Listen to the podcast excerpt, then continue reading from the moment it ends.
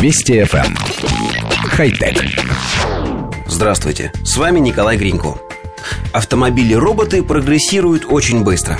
Всего пару лет назад мы рассказывали о том, что такие машины наматывают первые километры на специальных полигонах, а вот теперь инженеры выпускают их на улицы городов. Первый британский автомобиль-робот называется Lutz Pathfinder и представляет собой малогабаритное двухместное транспортное средство, салон которого больше похож на кабину маленького самолета. Тем не менее, это высокотехнологичное чудо уже вышло на дороге одного из районов Лондона и используется в качестве автоматического такси, перевозящего пассажиров в рамках программы экспериментальной эксплуатации. Автомобиль-робот оборудован 19 различными датчиками, включая лазерные сканеры, радары, панорамные камеры и контактные датчики. В салоне есть два дисплея. Первый из них отображает информацию о поездке, а второй является терминалом развлекательной системы, позволяющей пассажиру не заскучать во время движения.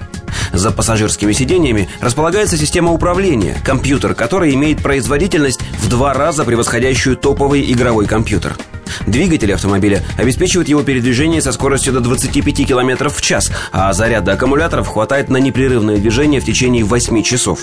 Ограничение скорости связано с тем, что такие машины передвигаются не по обычным дорогам, а по выделенным для них участкам тротуаров.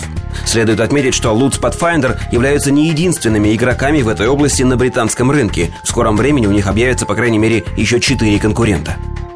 Коллектив редакции нашей программы тут же вспомнил прогноз футуролога Реймонда Курцвейла, согласно которому уже через 30 лет все автомобили в мире станут роботизированными, а людям и вовсе будет запрещено ими управлять.